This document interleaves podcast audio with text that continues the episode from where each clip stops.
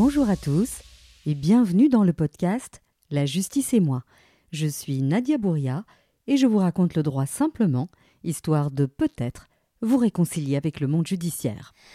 Dans l'épisode d'aujourd'hui, je reçois Evelyne Fournier-Messirel. Vous êtes euh, médiatrice agréée en matière commerciale, familiale euh, et sociale. Vous êtes également euh, avocate honoraire et vous faites des tas d'autres choses dont on va parler. Bonjour Evelyne, merci de me recevoir. Bonjour Nadia. Alors, j'ai déjà enregistré précédemment un épisode euh, qui parlait de médiation. C'était avec euh, Avish Nebalg. Je pense que c'est l'épisode 2 de cette euh, saison 3. Mais ici, avec vous, j'avais envie de vraiment aller dans le détail de ce qu'est une médiation.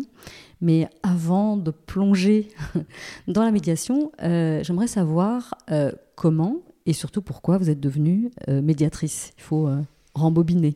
Oui, eh bien écoutez, en fait c'est très simple. Euh, après un parcours en entreprise, euh, j'ai eu euh, la chance d'intégrer aussi un cabinet d'avocats donc en France, mais aussi en Belgique.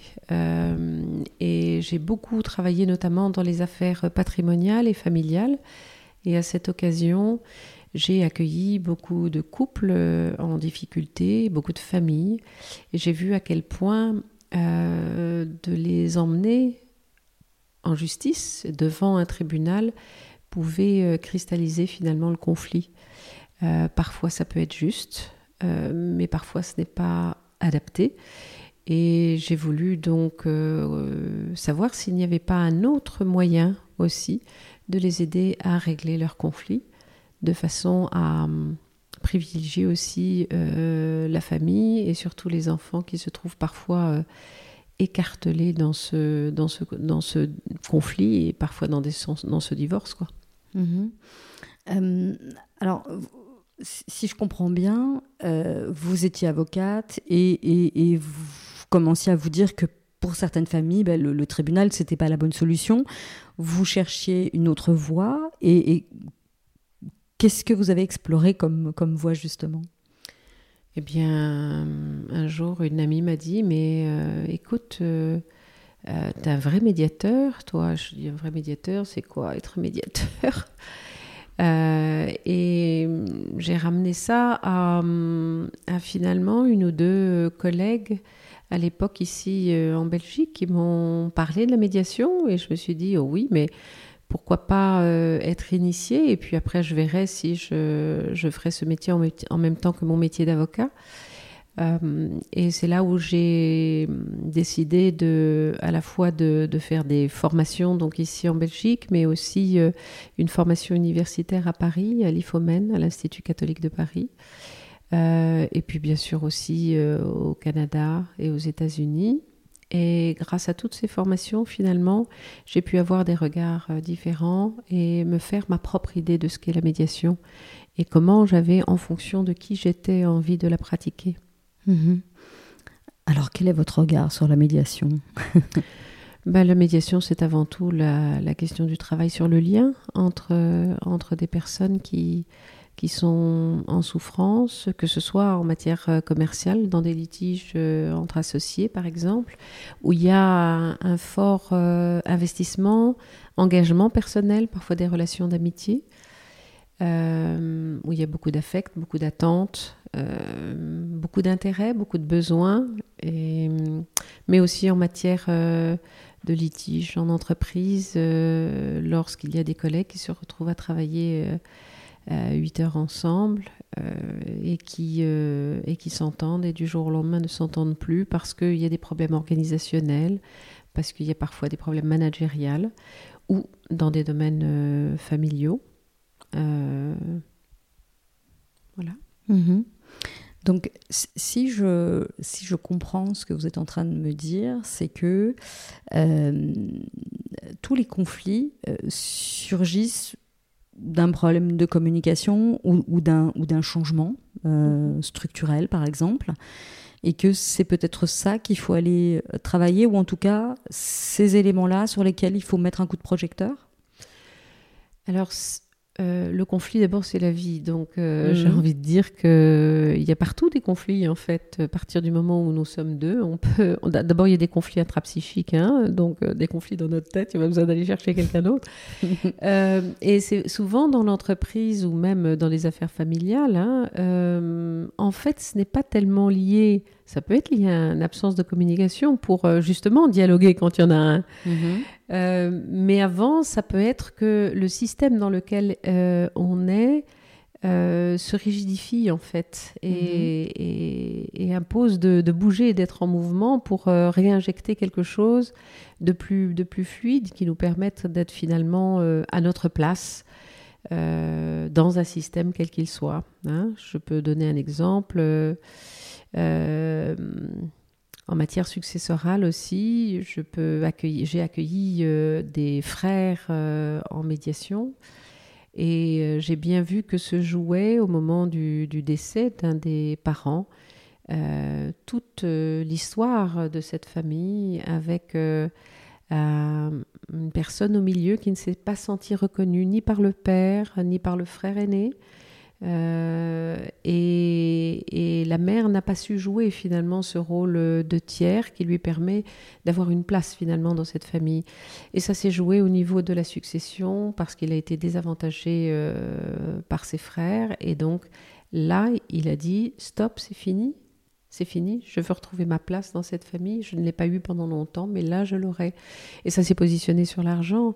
Mais quelque part, la médiation a permis euh, d'aller plus profond pour Mhm. bien montrer qu'il ne s'agit pas d'une question d'argent. Ça se stigmatise sur l'argent, mais avant, il y a beaucoup d'autres choses qui se sont jouées.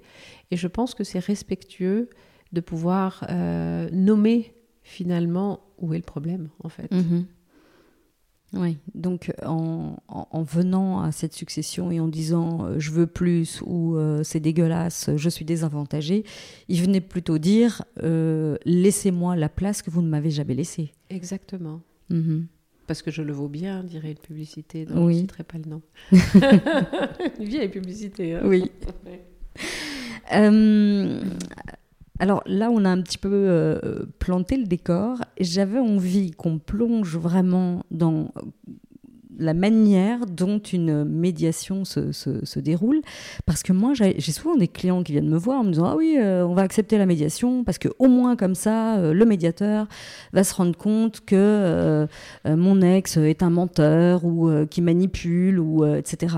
Et donc, quand j'entends ce que vous me dites, c'est- pas ça. C'est qu'il n'y a pas un gagnant et un perdant. C'est plutôt se mettre autour de la table et essayer d'aller dénouer, j'allais dire dénouer le nœud, aller travailler sur, sur, sur le nœud, ce qui fait qu'il n'y a plus rien qui fonctionne. Alors, d'abord, j'ai envie de dire en liminaire avant de répondre que euh, on fait avec les personnes qui sont dans un chemin et qui sont à tel niveau du chemin.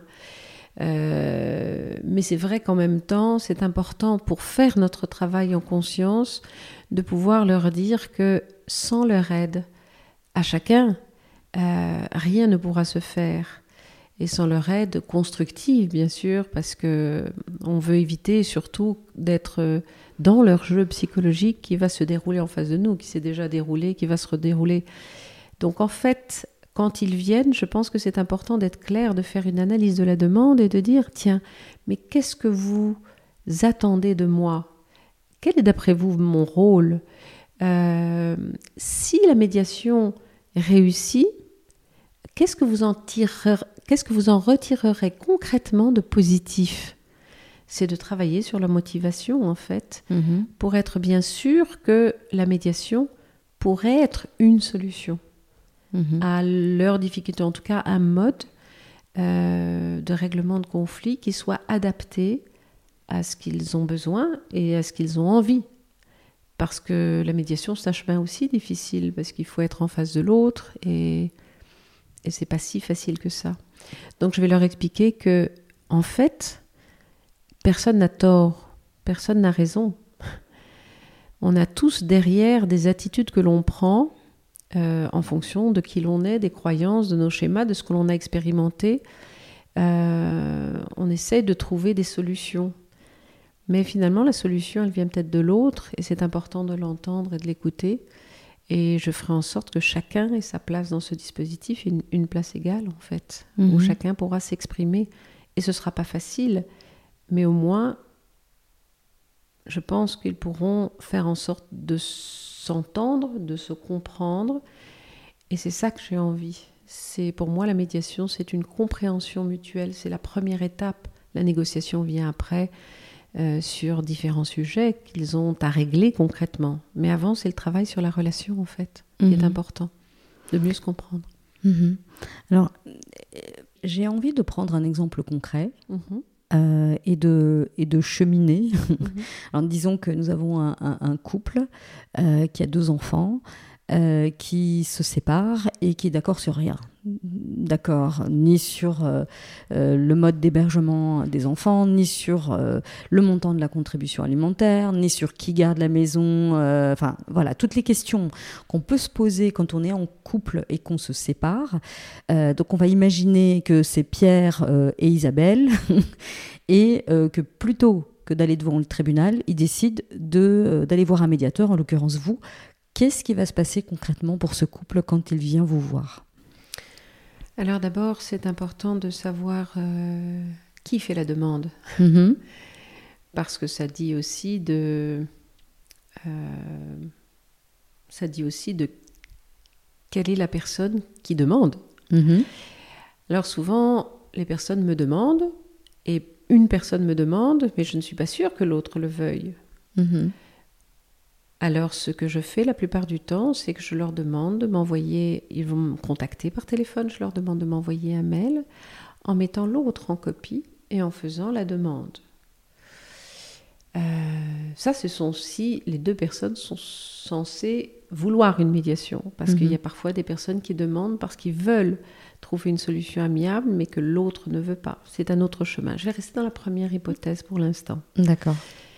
Euh, mais je vérifie en tout cas le consentement de l'autre et le consentement éclairé de l'autre. Mhm. Parce que souvent, il y a des personnes qui disent oui, oui, oui, il est d'accord. Et les personnes arrivent dans cette première séance et je vois bien qu'il y a quelque chose qui n'est pas juste pour l'autre parce qu'il n'a pas déjà eu un contact avec moi. Mhm. Donc, ce que je fais, c'est que je demande euh, d'envoyer un mail avec copie aux deux et je propose euh, donc à chacun, euh, s'il le souhaite, puisque j'ai déjà eu une personne qui m'a téléphoné, si l'autre personne souhaite me téléphoner, eh bien, je, la prendrai au téléphone et je m'assurerai de son consentement. Maintenant, si la personne n'aimait pas le désir de me contacter, eh bien à ce moment-là, je renvoie, donc je réponds à mail et je propose euh, deux dates, euh, en disant bien que si leurs deux dates les conviennent, ben c'est parfait parce que comme ça, on aura deux dates dans l'agenda de façon à pouvoir avancer, mais qu'ils sont libres à tout moment euh, de ne pas venir s'ils le souhaitent. Hein, c'est le principe du caractère volontaire de la médiation. J'indique aussi dans cette euh, lettre mes honoraires, parce que je pense que c'est important aussi d'avoir un, accord et que les choses soient très claires et transparentes. Et je leur dis bien que, en fonction de leur situation, euh, s'ils ont une situation qui est difficile en ce moment, je peux entendre et comprendre, et que ce sont des honoraires à titre indicatif et qu'ils peuvent aussi bénéficier peut-être, et s'ils sont dans les conditions de l'assistance judiciaire, ou également bah, d'autres assistances, protection juridique ou d'autres euh, aides qui puissent se trouver euh, concrètement. Euh, et je les aide en ce sens à pouvoir éventuellement monter les dossiers ou je discute même de mes honoraires en fonction de leur situation parce que parfois l'assistance judiciaire, hein, c'est un peu. Euh, ouais. Le plafond est très bas. Euh, ils manifestent leur accord pour venir, ils viennent devant moi, ils sont éclairés, d'abord je leur demande qu'est-ce que je peux faire pour eux, Mhm. mmh. comment je peux les aider? Alors ils expliquent euh, sommairement la situation la plupart du temps. Euh, ils vont souvent droit à l'essentiel pour certains, d'autres euh, ils sont très émotifs Mhm. et je les laisse euh, bah, exprimer ce qu'ils ont à exprimer. Et après, je leur dis que ici, c'est un lieu le plus possible en sécurité. Et j'aimerais que, puisque la loi nous le permet, pouvoir sécuriser ces échanges. Et je leur explique, en fait, je leur demande ce qu'ils attendent de moi, mon rôle. Je leur explique quel est mon rôle, ni juge, ni arbitre, qu'ils sont vraiment là un espace de dialogue, que je ne suis pas là pour les juger non plus. Et après, je leur dis que euh, c'est un principe ici volontaire, c'est-à-dire qu'ils sont libres à tout moment de ne pas venir s'ils le souhaitent, qu'on va prévoir des dates ensemble, euh, qu'on va prévoir des heures et qu'on va les respecter. Je leur explique aussi que euh, ici c'est confidentiel, que rien, je ne serai pas appelée à témoigner, je ne serai pas non plus amenée à parler de leur situation devant qui que ce soit. Euh, et puis, je leur, euh, je leur dis que je ne les connais ni l'un ni l'autre et que je n'ai pas de raison euh, de privilégier l'un ou l'autre, mais que je suis un être humain et que s'il y a quoi que ce soit, surtout, c'est le dialogue qui est important et qui n'hésite pas à m'en parler. Mhm. J'avais envie de revenir sur l'aspect confidentiel parce que ça me mhm. paraît relativement important. Euh, je pense que ça va au-delà de ce que vous m'avez expliqué, si, mhm. si, si, si, je comprends bien.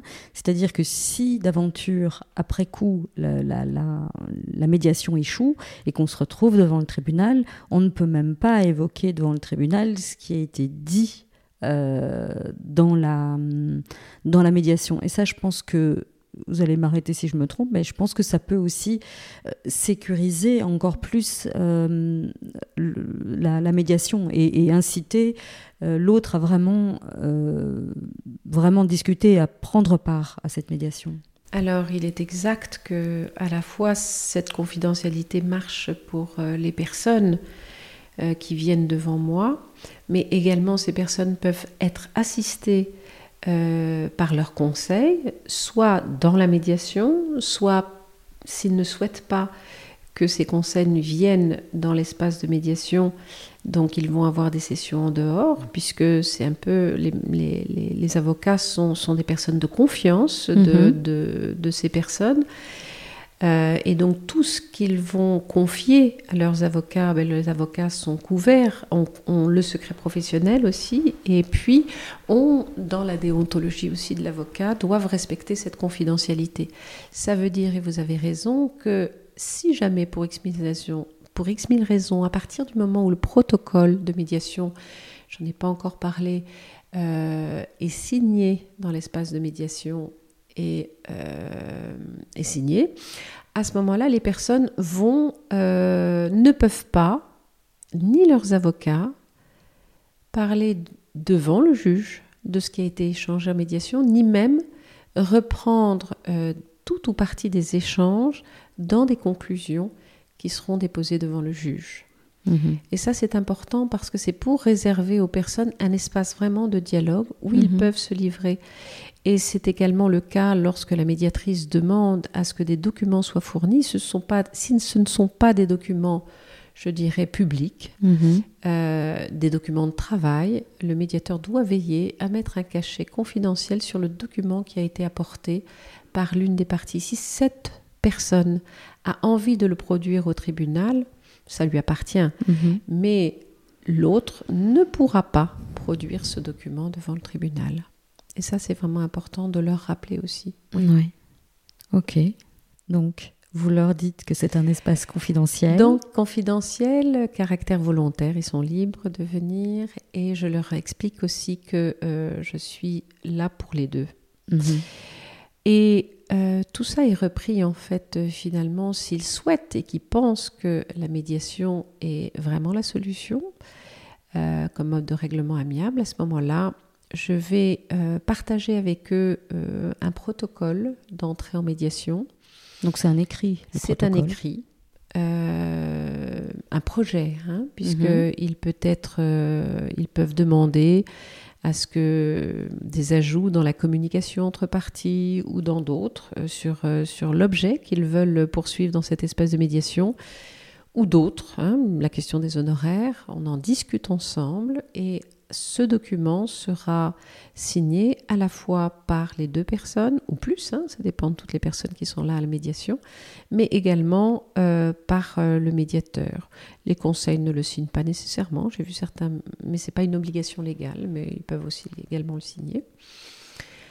Une fois que ce document est signé, ben, la médiation démarre en fait. Euh, et on est, bien dans un cadre qui est réglementé par la loi.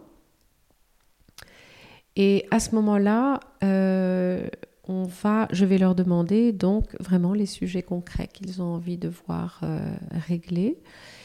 et je vais organiser en fait le temps en disant voilà, nous avons un espace de temps, ben, je sais pas, une demi-heure, il reste peut-être une demi-heure à cette occasion, quel est le sujet que vous avez envie de voir aborder en premier? Et après, derrière chacun des sujets, on peut le décliner en sous-sujets, plusieurs sous-sujets, mais on va aller chercher, et cette étape est fondamentale, les besoins, les intérêts, les valeurs, euh, tout ce qu'on appelle les enjeux fondamentaux qui existent derrière finalement chacun des sujets, qui posent question et qui a besoin d'être réglés. Dans la pratique, ça veut dire quoi les, besoins, les intérêts Alors, ça veut dire, prenons un exemple. Hein, mhm. euh, une personne vient, vous, avez parlé de cette famille qui vient avec deux enfants et qui a tout à régler. Ben, le sujet pourrait être euh, d'abord euh, où va résider l'un des deux, puisqu'ils n'habitent plus ensemble, ils ne mhm. veulent plus habiter ensemble. Donc, la résidence. Ça peut être aussi, si ce bien a été acheté ensemble, ça peut être, oui, mais alors, est-ce qu'on va le vendre aussi? Donc, la question du sort de l'immeuble commun, de la maison, euh, qui est l'ancienne résidence finalement conjugale. Après, ça peut être euh, la question bah, à partir du moment où ils sont séparés, c'est-à-dire quand est-ce que monsieur ou madame va avoir ce qu'on appelle l'hébergement des enfants. Mhm. Euh, et puis après, ça va être aussi les questions financières afférentes donc aux enfants la contribution, ce qu'on appelle la contribution alimentaire ou même les frais extraordinaires, mhm. c'est-à-dire des frais qui ne sont pas courants, alors mhm. que les frais ordinaires sont des frais courants, euh, comme euh, l'alimentation, les vêtements. Les frais extraordinaires, ça peut être les activités extrascolaires. Et puis, ça peut être aussi, bah, si l'un des deux n'ont pas les moyens de subsistance, un des deux personnes dans, hmm. le, dans le couple n'a pas les moyens de subsistance, à ce moment-là, quelle aide ce qu'on appelle euh, la pension alimentaire, mais ça c'est après divorce, il peut y avoir un secours alimentaire avant. Mhm. Euh, voilà, c'est tous ces sujets qu'on peut mettre euh, sur la table et on va prendre un par un de façon à regarder. Prenons l'exemple des enfants. derrière cette question d'hébergement, eh bien, on va aller chercher les besoins de chacun mais aussi les besoins des enfants aussi. Mhm. Hein. Donc euh, les besoins de protection pour l'enfant, les besoins de sécurité, les besoins d'être euh, vêtu, euh, vêtu, oui, nourri, de grandir dans un espace protégé, mais aussi stimulant. Mhm. Peut-être ne pas être au milieu, besoin de sérénité aussi pour les enfants, ne pas être au milieu finalement de ce de, de, box, de, de, ring des parents.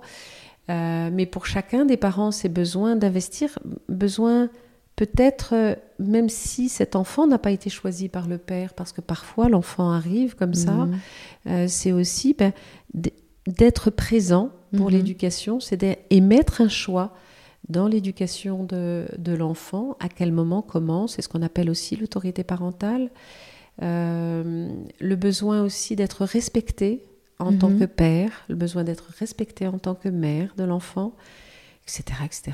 Il y a plein d'enjeux fondamentaux, des besoins d'intimité euh, de l'enfant, ouais, aussi, euh, mais le besoin aussi d'intimité de chacun des parents, besoin de territoire. Chacun doit avoir un territoire. Comment est-ce que vous les, vous les amenez à parler de leurs besoins? Parce que parfois, les, tensions sont telles qu'on est, on est dans la rancœur, mhm. on, est dans, on est revanchard, euh, et t'auras pas ci, et t'auras pas là. Comment est-ce que vous faites pour, pour que chacun puisse se centrer sur soi et, arriver à, à exprimer ce qu'il souhaite fondamentalement, plus profond de soi? Je pense que l'émotion est le levier du changement dans l'espace de médiation.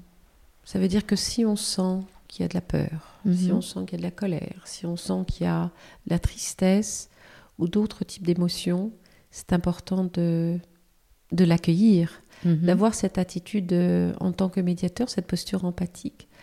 Ça ne veut pas dire de laisser faire tout et n'importe quoi dans l'espace, mais c'est d'accueillir ce qui vient, parce que tant qu'il n'est pas accueilli, il va bloquer ce qu'on appelle euh, la raison et le raisonnement et, mhm. et l'intellect. Et, et, à ce moment-là, ils ne vont pas réussir à se projeter mhm. euh, pour aller savoir ce qu'ils ont besoin. Donc derrière tout sentiment qui est exprimé, c'est important d'aller chercher le besoin euh, qui est derrière. Et, je leur demande, parce que c'est un travail de co-construction, cette médiation à chaque étape, donc je leur demande s'ils sont prêts à le faire et, s'ils souhaitent le faire et s'ils ont envie de le faire. Et s'ils ne sont pas envie, c'est qu'ils ne sont pas prêts et c'est OK avec ça. Mhm. Donc euh, on renvoie une prochaine séance. Mais je, je, sais que j'ai ma part de responsabilité sur le fait d'accueillir ça euh, et de dire qu'ici, on a la place pour exprimer on a la place pour aller euh, nommer ses besoins, mais il n'y a pas la place pour la revanche en fait. Mhm.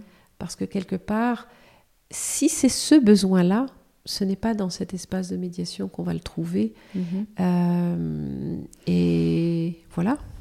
Prenons un exemple concret. Moi, j'entends parfois des, clientes qui me disent Ah, je veux pas que les enfants aillent chez leur père, il sait pas s'en occuper. Voilà, ça c'est la phrase agressive mhm. que j'entends. Mhm. Et quand on va creuser, en fait, ce qu'elle exprime mal, c'est euh, j'ai peur euh, euh, de me retrouver seule, j'ai peur que je manque à mes enfants, etc. Mhm. Et, comment est-ce que vous arrivez à les faire accoucher de, de, ça? Eh ben, En questionnant, en fait. En questionnant, en ayant cette attitude d'empathie, de compréhension de ce qu'elles vivent et c'est ce que vous illustrez très bien. Euh, derrière ça, mhm. il y a souvent une femme euh, qui veut, qui n'a pas voulu ça, qui est dans sa mythique du couple et de la famille, mhm. et qui ne sait plus vivre sans la famille en fait, et qui ne sait plus vivre en étant privée de son enfant parce qu'elle ne l'a pas souhaité, elle ne l'a pas voulu, elle n'a pas même vu ce qui allait arriver. Mhm. Euh, et donc, il faut, lui, il faut lui laisser le temps d'atterrir. Et c'est pour ça que je dis que parfois, euh, oui, on est dans une logique de revanche, mais quand on met ça sur la table et que euh, chacune des personnes en authenticité va dire oui, dans les faits, je ne sais pas me priver de mon enfant. Mhm. Oui, dans les faits, je reconnais que mon attitude n'était pas OK à ce moment-là, si l'authenticité arrive derrière cette revanche, parce, au travers du questionnement de la médiatrice ou quand je les questionne, eh bien c'est ok avec ça. L'autre va comprendre que qu'elle n'a pas souhaité le faire, mais qu'elle était dans la peur. Mm-hmm. Et donc je vais accueillir cette peur, et ça va être un, moment de bascule en fait dans cet espace de médiation. Mm-hmm.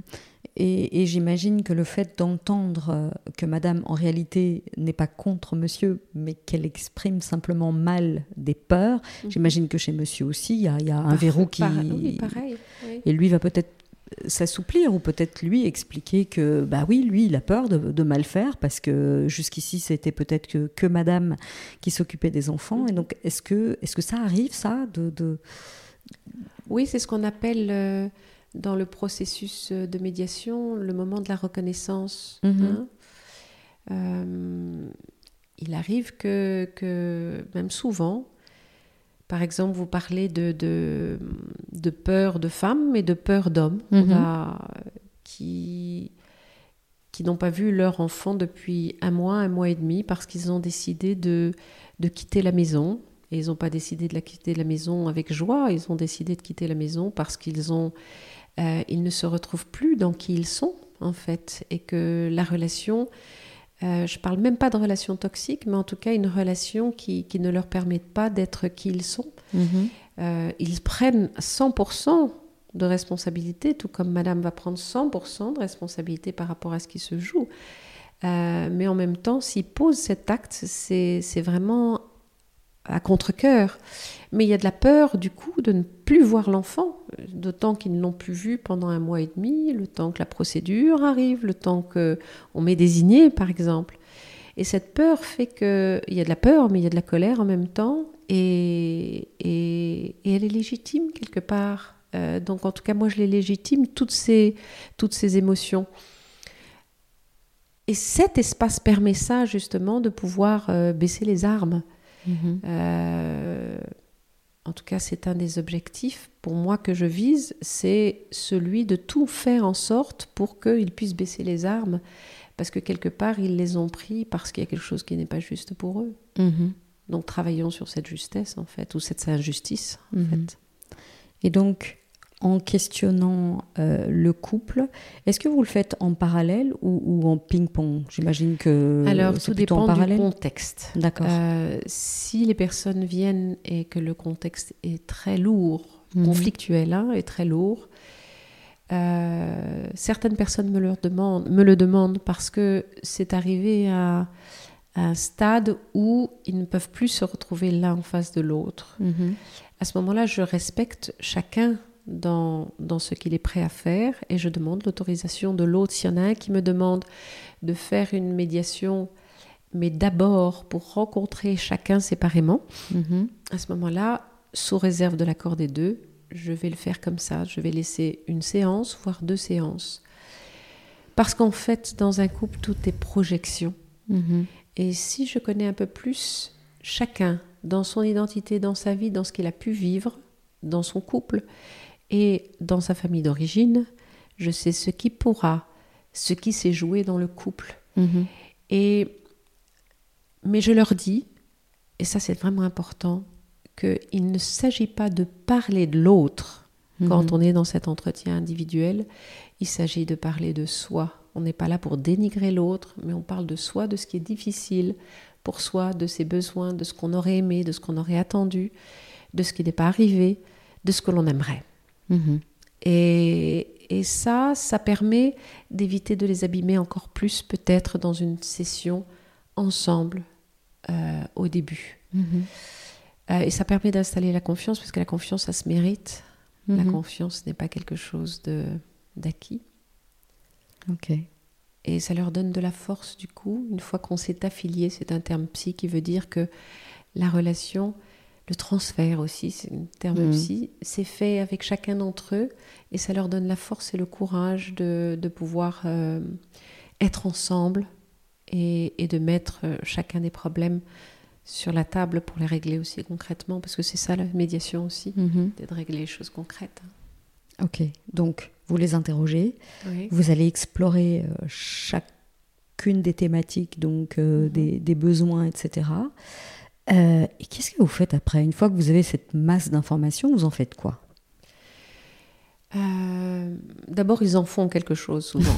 C'est plutôt eux. Ils en font quelque chose parce que la médiation, c'est pas parce qu'il y a un accord que il y a quelque chose qui se passe, mais c'est à chaque étape du processus. euh, ils vont travailler aussi entre guillemets dans leur tête et même parfois concrètement sur des sujets que que je vais les inviter à travailler, c'est-à-dire euh, sur la question de, de l'hébergement. En fait, ils doivent se projeter et c'est très difficile pour eux. Mhm. Donc les séances ont vraiment vocation à aussi euh, faire en sorte de qu'il y ait un climat plus serein en sortant de la médiation, de façon à ce qu'ils se mettent au travail. Mhm. Euh, moi, je suis pas là pour faire le travail à leur place. Ils doivent vraiment travailler eux-mêmes.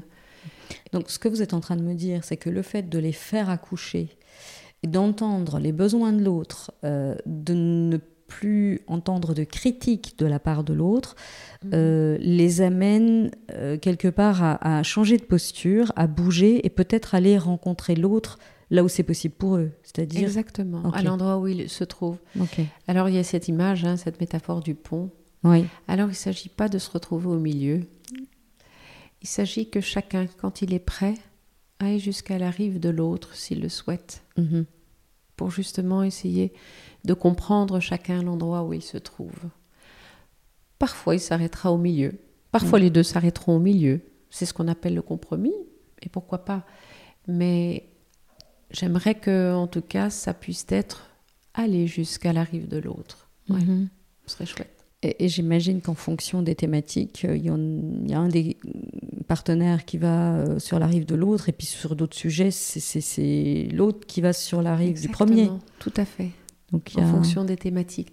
Et vous mettez le, le doigt sur quelque chose d'important, c'est que j'attache beaucoup de prix à faire en sorte que sur chacun des sujets, finalement, quelque part, à part s'il y a une urgence, hein, Mhm. euh, et encore l'urgence est à travailler, euh, c'est que aucune décision ne sera prise s'il n'y a pas une, une décision globale, en fait. D'accord. Parce qu'autrement, une personne peut se sentir flouée parce que elle a été dans la rive de l'autre Oui. à ce stade-là, ou que au deuxième sujet, elle va aller dans la rive de l'autre. Mhm. Et à un moment donné, il va y avoir à nouveau de l'injustice. Oui. Donc, explorons chacun des sujets, explorons chacun des besoins. Euh, et puis après, prenons une décision sur chacun des sujets, mais dans la globalité, en fait, Mhm.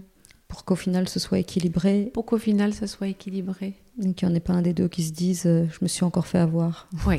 Parce qu'il y, a y y aussi hein, dans la médiation des relations de pouvoir Ouais. hein, qui se sont jouées avant et qui vont se rejouer. Et je pense que c'est important de ne pas être dedans, en fait, ni dans des jeux psychologiques, ni dans des relations de pouvoir. Et ça, justement, euh, comment est-ce que vous les appréhendez? Parce que euh, avec, bon, avec l'expérience, j'imagine euh, que vous, vous le voyez arriver euh, de loin, mais au début que vous faisiez de la médiation, est-ce que vous en rendiez compte immédiatement? Non. Non je vais vous dire que même pendant plusieurs années, ça fait 20 ans que je fais ce métier de médiateur, mais pendant plusieurs années, j'ai eu peur du conflit. D'accord. Et je pense que quand on a peur du conflit, ben justement, on a envie de, de- d'étouffer un peu ces braises-là qui, Mhm. qui flambent. Et, euh, et donc, on a envie d'étouffer, mais, mais parfois, c'est important de les laisser flamber euh, Mhm. et de pouvoir accueillir ce qui vient et ne pas avoir peur de cela. Euh, donc, euh, maintenant, j'ai pris conscience de ça, ce qui me permet de, de, de ne plus avoir peur, en fait. Ouais. Et puis j'imagine que c'est c'est un peu comme la peur qu'on évoquait tout à l'heure. Je veux dire, si- s'il y a euh, à un moment donné euh, ces braises euh, qui reprennent, c'est qu'il y a quelque chose à travailler, forcément. Absolument. Et je pense que la médiation, si elle est bien faite, euh, c'est aussi une éducation, en fait, une rééducation, on va dire, au dialogue. Mhm. Parce que vous allez, ils vont respecter des règles que nous avons co-construites ensemble. Eh bien, ils pourront, euh, avec des jokers aussi de temps en temps, Mhm. euh, ils pourront aussi après, hein, parce qu'on n'est pas là pour les abonner euh, à nous en tant que médiateurs, donc ils pourront après pouvoir redialoguer quand ils auront une situation qui va se présenter difficile parce qu'ils ne l'auront pas expérimenté avant, ce sera nouveau. Euh, ce sera important qu'ils se rappellent de comment ils ont réglé euh, leurs difficultés euh, ici, ou leurs conflits, ou leurs sujets, leurs thématiques, de façon à ce qu'ils aient une clé pour dialoguer après.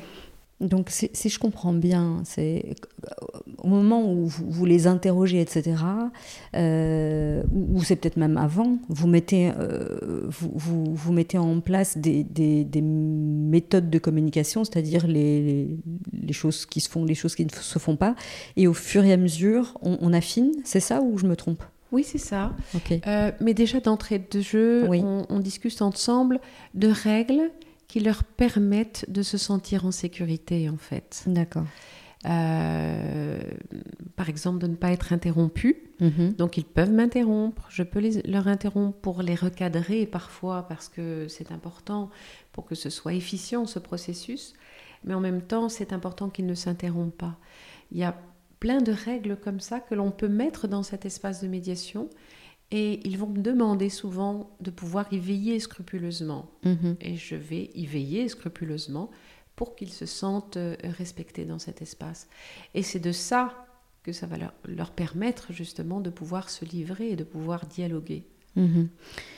Ok, donc il y a les règles que je vais appeler les règles de communication, il y a tous les besoins qui sont exprimés, on va Mhm. faire sauter euh, les, les verrous euh, de la peur, de la colère, etc. Et on va aller chercher au fond qu'est-ce qui se cache et qui, voilà, qui, qui a besoin d'être exprimé. Euh, et- et, en fait, comment est-ce que euh, ils arrivent eux à travailler ensemble? Est-ce que vous leur donnez un coup de pouce? Est-ce que vous les aiguillez, les aiguillez? Ou est-ce que c'est, vraiment à eux d'arriver avec des solutions euh, concrètes? Comment, comment est-ce que ça se passe? Alors, euh, d'abord, je pense que c'est important de dire que parfois ils viennent avec des avocats. Oui. Parfois ils viennent sans avocat. S'ils viennent avec des avocats et que les avocats ont été formés à la médiation, mais c'est vraiment tout bonheur parce qu'ils mhm. que euh, ils savent qu'il y a une étape qui est euh, celle des... Ah, on, a, on, a, vu les sujets, on a vu d'aller chercher derrière ces sujets les intérêts et les besoins, hein, et derrière leur position des intérêts et des besoins, mais on va aussi... Euh, ben, il va falloir qu'ils donnent des pistes de solutions potentielles, et c'est ça votre question. Mhm.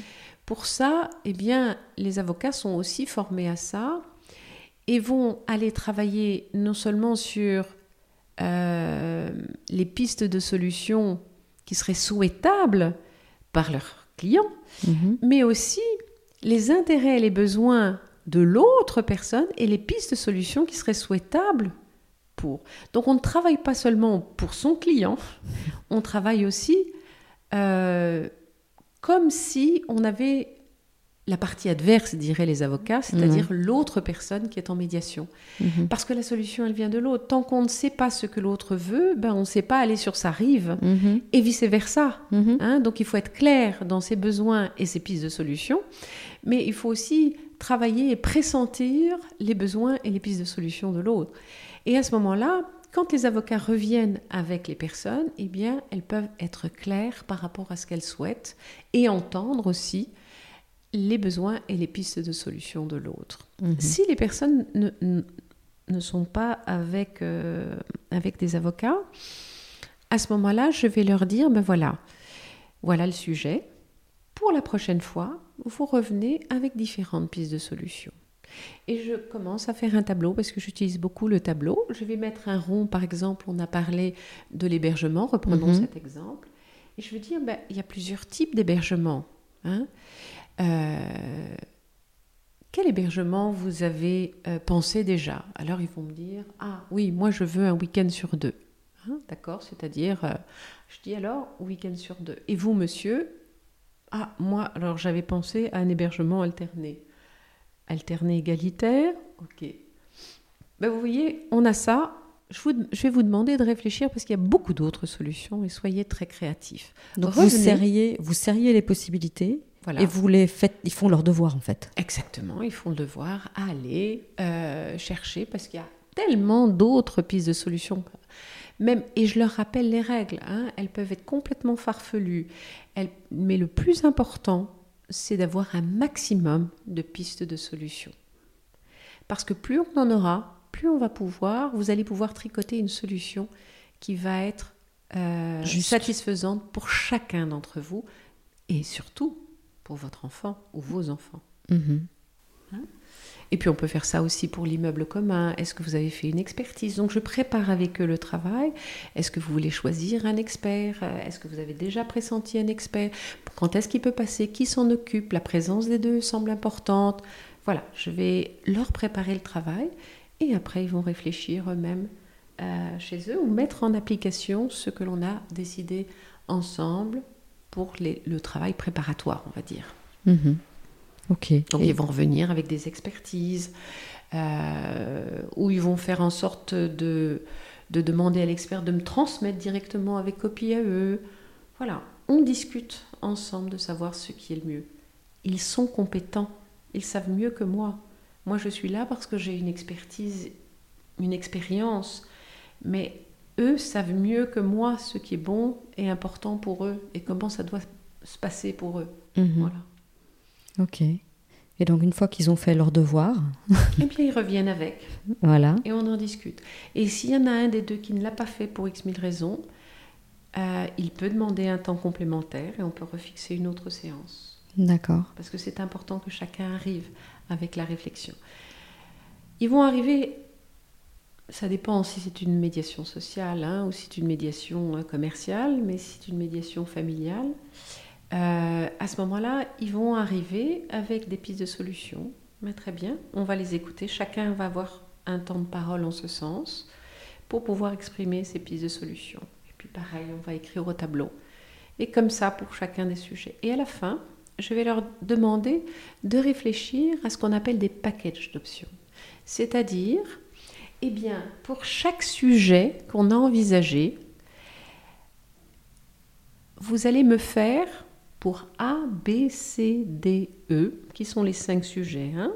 A peut-être la question de l'hébergement, B peut-être la question euh, de la soule, ce qu'on appelle la soule, c'est-à-dire qu'est-ce qui sera versé à l'autre pour récupérer l'immeuble, Mhm. euh, sur le montant de la contribution alimentaire, sur le pourcentage des frais extraordinaires que chacun est prêt à prendre, euh, sur euh, peut-être une pension alimentaire. Voilà cinq sujets. Mhm. Sur ces cinq sujets, vous allez me faire deux propositions.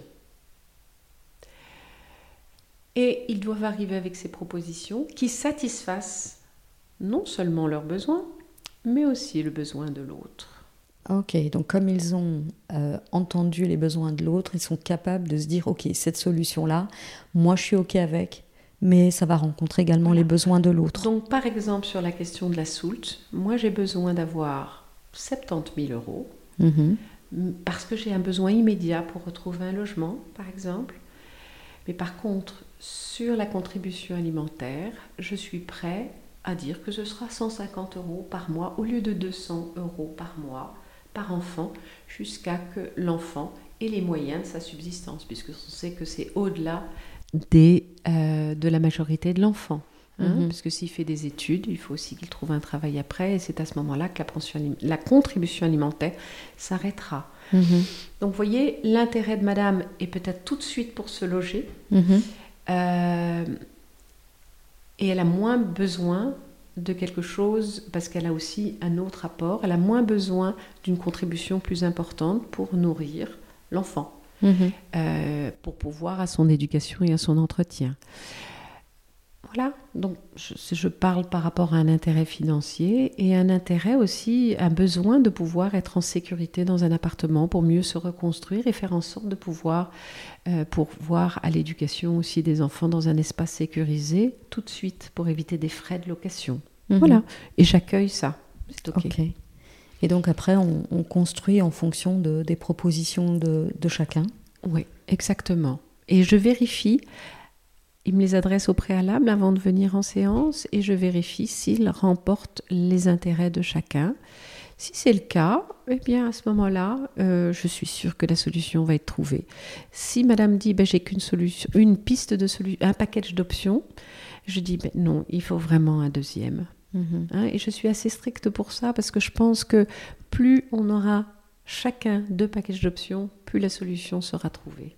Ok, vous les, vous, les, vous les invitez à sortir de leur zone de confort parce qu'on a toujours cette, cette tendance à, à tirer la couverture à soi et oublier l'autre Mhm. dans la construction. Oui, et puis je pense que un système de médiation, c'est un système, enfin un, un processus de médiation, c'est un système à l'œuvre aussi, et que parfois il peut aussi se cristalliser. Et donc pour donner du mouvement, il faut parfois du Mhm. déséquilibre. Et je suis consciente que parfois il y a du déséquilibre, mais je vais accueillir ce déséquilibre parce que je sais qu'il va mener à, quel- à autre chose de plus constructif. Donc je l'accueille et ils doivent l'accueillir. Et c'est pour ça qu'une des règles, enfin, que quelque chose de plus important dont on n'a pas parlé encore, c'est la confiance qui s'installe. Mhm. Et c'est de cette confiance que ce travail difficile va pouvoir se faire. Mhm. Parce que parfois, eh ben, on n'est plus dans sa zone de confort, mais c'est l'étape obligée pour pouvoir progresser quelque part. Mhm. Ok. Et donc j'imagine que le fait d'avoir exprimé ses besoins, que l'autre les ait entendus sans, sans être disqualifié, ben, c'est ça qui va amener la confiance? Oui, Ok. oui. Et une des règles vraiment en médiation, c'est que personne ne perde la face. Ouais. Ok. Parce que ce ne serait pas euh, d'abord respectueux de l'autre. Et euh, on peut parfois ne pas dire des choses, c'est pas pour autant qu'on ment. On peut parfois mentir, mais c'est un beau mécanisme de défense qui est à l'œuvre. Ça ne veut pas dire qu'on ment parce qu'on veut nuire à l'autre, mais quelque part on ment parce qu'on veut être reconnu par l'autre. Mhm. Et c'est cette reconnaissance qui est importante aussi à accueillir dans cet espace, oui. Mhm. Ok. Euh, donc, euh, imaginons que on arrive euh, à construire une, une, solution pour, pour ce couple mhm. que nous avons imaginé ensemble. Comment est-ce que ça se traduit? Donc, j'imagine qu'il y a un document, c'est le, fameux protocole. Alors déjà, je leur demande s'ils veulent, pour certaines parties de l'accord, hein, c'est mhm. un document écrit, mhm. le rédiger. Parce que je pense que s'il y a des conseils, je demande, et que les conseils étaient présents, je demande qui veut prendre la plume. C'est l'expression consacrée dans le milieu des avocats. Donc, qui a envie de rédiger. Et là, je pense que c'est important aussi de guider ça. C'est-à-dire que je explique devant les personnes qui sont présentes que il y a un des deux qui se mettent d'accord devant moi qui va rédiger en étant conscient que celui qui rédige, peut-être que les honoraires vont être plus importants aussi. Euh, mais les choses doivent être transparentes hein, dans cet espace et équilibrées. Mhm. Donc, la personne qui va, l'avocat qui va rédiger, je, je, lui demande à ce qu'il transmette à l'autre avocat et qu'il me transmette aussi en même temps. Mais qu'à ce stade, rien n'est transmis aux personnes. Et je le mhm. leur dis. Pourquoi? Parce que c'est important que nous nous mettions d'accord. Nous sommes une équipe et c'est d'abord une équipe qui va rédiger et moi je vais être garant que ce que vous avez dit va être respecté à la lettre. Mhm. Euh, et puis après, bien sûr, ça va vous être transmis et vous allez lire cet accord, en discuter avec votre conseil et me faire part de vos remarques. Mhm. Voilà. Donc ça, c'est s'il y a des conseils. S'il n'y a pas de conseils, je demande à ce que, s'il y a des personnes qui veulent rédiger, et à ce moment-là, ils me transmettent les parties de rédaction qu'ils ont envie de rédiger. S'ils n'ont pas envie de rédiger, qu'ils me font confiance, je vais donc rédiger cet accord de médiation le plus fidèlement possible en étant conscient bien sûr des intérêts et des besoins de chacun. Mais au préalable, j'aurais sur le tableau, avant de rédiger, mis ce qu'on appelle en bullet point, c'est-à-dire très simplement sur les différents sujets, ce qu'ils ont décidé, sans mhm. rédiger pour autant. Puis après, ça me sert de base pour rédiger cet accord de médiation qui va, premièrement, reprendre l'état civil des personnes, leur adresse. Deuxièmement, reprendre l'objet de la médiation. Troisièmement, reprendre un petit historique de ce qui s'est passé entre eux. Les personnes se sont rencontrées, puis se sont séparées, puis se sont mariées ou pas, euh, ont eu tant d'enfants, euh, et puis ils habitent à temps, la résidence est à tel endroit. Tout ça, c'est pour des questions de respecter ce qu'on appelle le droit international privé et mhm. le droit légal belge qui sont ici, parce qu'ils peuvent être aussi de nationalités différentes.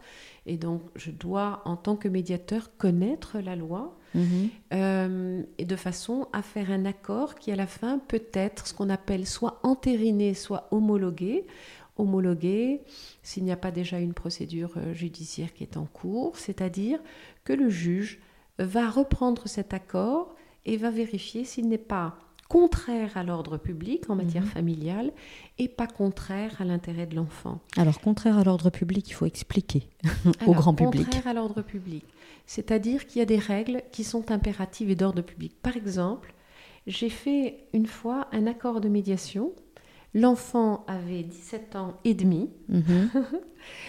Les parents disent à 17 ans et demi, euh, on ne va pas imposer dans un accord de médiation à précisément à quelle heure l'enfant doit rentrer, à quelle heure il doit repartir, etc. C'était une de mes toutes premières médiations et je trouvais que ça avait du bon sens euh, que les parents ne rentrent pas. Oui, mais la loi est la loi. Oui et l'enfant avait 17 ans et demi. Et c'est vrai que je le savais, et en même temps, je pensais que l'homologation aurait lieu un peu plus tard. Hmm. Malheureusement, l'homologation a eu lieu cette fois-ci beaucoup plus tôt. Avant qu'il soit majeur. Avant qu'il soit majeur. Et c'est les raisons pour lesquelles c'était contraire à une des règles. Et donc, euh, parce que c'est important, l'autorité par... ils ne sont pas majeurs. Et donc, il y a toujours cette autorité parentale. Et, donc, le juge a retoqué le... Le juge a euh, donc rejeté cet accord de médiation. Euh, une autre fois, le juge a retoqué, c'est les deux seuls accords que j'ai eu de retoquer, euh, c'était contraire cette fois-ci à l'intérêt de l'enfant. Il avait estimé que le montant de la contribution alimentaire qui avait été fixé pour la mère était insuffisant pour subvenir, pour que la mère subvienne à ses besoins, aux besoins de l'enfant. Et en même temps, euh, pourtant, les deux parents étaient d'accord. Ben, cette fois-ci, euh, mon accord a peut-être été retoqué, comme vous disiez très justement, par le juge, rejeté par le juge, mais en appel, euh, le juge a considéré que, enfin, le juge d'appel a considéré que c'était une erreur du juge, du premier juge d'instance, d'avoir retoqué parce que les parents, ils ont suivi un processus de médiation, qu'ils ont été éclairés euh, quant aux ressources des parents, mhm. éclairés quant aux dépenses de l'enfant, et que face à ça, ils avaient signé en tout euh, le consentement était, était éclairé et qu'ils avaient convenu d'un montant et qui était justifié et que le juge n'avait dès lors euh, statué, ce qu'on appelle statué, mhm. non à bon droit que de rejeter cet accord. Voilà. D'accord. Donc ça arrive de temps en temps qu'on doive revoir sa copie. Exactement. Euh, pour X mille raisons. Mm. Voilà, je veux dire ça comme ça. Mais, mais dans la majeure euh, partie des cas, euh, bah, le, juge. J'ai peut-être fait plus de 300 médiations. C'est deux médiations. Et, et, en même temps, je pense que c'est important d'assurer que quand les personnes viennent ici, que mhm. l'accord puisse être homologué. Je pense qu'on a une vraie responsabilité en sens en tant que médiateur. Oui. Alors, Evelyne, je suis, je suis, euh, je, suis triste parce que j'aimerais encore parler avec vous pendant des heures de médiation, mais ça fait presque une heure qu'on mhm. qu'on parle, donc je pense qu'on va, euh, on va tout doucement euh, clôturer. Donc on a euh, ici euh, un déroulé de médiation qui, se passe bien. J'avais quand même envie euh, d'évoquer avec vous rapidement Qu'est-ce que vous faites Ou non, je vais tourner ma question autrement. une médiation qui ne donne rien, est-ce qu'à votre, avis, c'est vraiment quelque chose de négatif ou au contraire, au moins les, les parties, les personnes ont pu, entre guillemets, vider leur sac, entendre les besoins de l'autre et est-ce que finalement, ils repartent quand même pas avec quelque chose. Mais je pense que les questions, euh, dans votre question, il y a aussi la réponse. Oui, hein. c'est parce que c'est mon avis, mais je voulais avoir le, le vôtre aussi. ben, je, rejoins votre avis, c'est que moi, j'ai pas la prétention, euh, euh, je suis pas, comment on appelle Wonder Woman ou d'autres, voilà, une super femme. J'essaie de faire mon métier en toute humilité, en toute conscience, et euh, il y a tellement de contextes différents, euh, le contexte de chacun d'entre eux, comment ils arrivent, même l'humeur euh, du jour, que je n'ai pas la prétention de faire, de dire que ça marche finalement à chaque fois. donc, oui, moi je suis là pour qu'ils se comprennent. Mm-hmm. Je ne suis pas là pour qu'ils arrivent à un accord sur les différents sujets. Ça, je pense que c'est important. Donc pour moi, dès que le dialogue euh, est réinstauré que le dialogue est là, eh bien, je, pense que et que et que j'arrive finalement à les faire se parler, à les faire communiquer euh, dans un climat le plus euh, respectueux possible. Je pense que déjà c'est un, premier caillou hein, sur le chemin. reste à faire qu'ils aient envie de poursuivre ce chemin. Et là, ça dépend d'eux, ça dépend plus de moi et j'accueille à l'endroit où ils sont et j'accueille quand ça s'arrête. Et si jamais je pense que euh, j'ai eu une part de responsabilité dans le fait que ça se soit arrêté, à ce moment-là, en toute humilité, je leur dis et, et on en rediscute. Et je pense qu'il y a quelque chose qui est important dans le, dans le protocole, c'est de dire que si à un moment quelqu'un a envie d'arrêter, c'est important qu'on fasse une dernière séance pour exprimer ça. Mm-hmm. Je suis prêt même à ne pas euh, facturer cette séance parce que je pense que c'est important ce rituel de se dire au revoir euh, et en tout cas lever les malentendus parce que parfois d'une séance à l'autre ça peut travailler dans la tête et d'interpréter peut-être ce qui a été dit d'une façon qui n'est pas juste ou adéquate. Euh, et donc ça permet d'accueillir et puis de pouvoir ressusciter le dialogue et peut-être que ça se continuera ou pas. Et ça, ça leur appartient. Et eh bien voilà, ça fait une belle conclusion. Merci Yveline pour cet entretien. Merci Nadia, vraiment. J'ai passé un excellent moment avec vous et ces questions m'enrichissent toujours. Merci. Au revoir. Merci d'avoir écouté cet épisode jusqu'au bout. Je vous le répéterai à chaque fois, mais c'est important pour moi de faire connaître ce podcast qui a une vocation d'information et d'éducation. Alors partagez-le autour de vous et n'hésitez pas à poser vos questions ou à suggérer un invité. Et moi je vous dis à la semaine prochaine.